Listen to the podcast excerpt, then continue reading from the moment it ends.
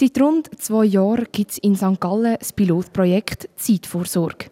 Es geht darum, dass rüstige Rentner, die noch gut im Schuss sind, älteren, hilfsbedürftigen Leuten helfen.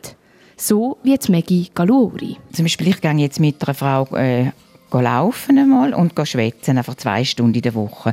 Und dann kann ich die zwei Stunden aufschreiben, für mich vorarbeiten, dass wenn ich auch ins Alter komme und nicht mehr so mag wie jetzt, kann ich die Zeit holen. Wie es Maggie Galuori gesagt hat, wird Mühe und Arbeit nicht mit Geld entschädigt, sondern mit Zeit. Die Stunden, in denen sie arbeitet und anderen hilft, hat sie dann später, wenn sie älter wird, wieder zu gut. Allzu genau mit dem Aufschreiben der Stunden nimmt es Maggie Galuori aber nicht.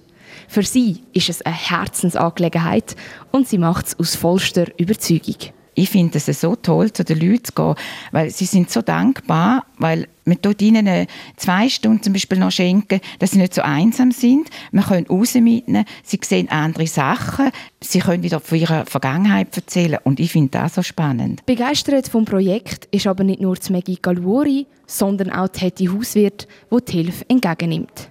Der Dienstag ist ihr Lichtblick in der Woche. Sie kommt um zwei und dann laufen wir ein Stückchen und ich kann nicht viel laufen, wissen Sie.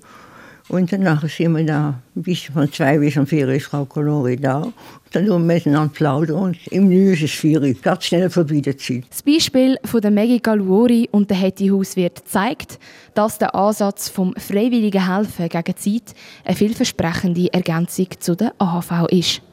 Die, die Zeit haben, kümmern sich um die Bedürftigen und sorgen so für später vor.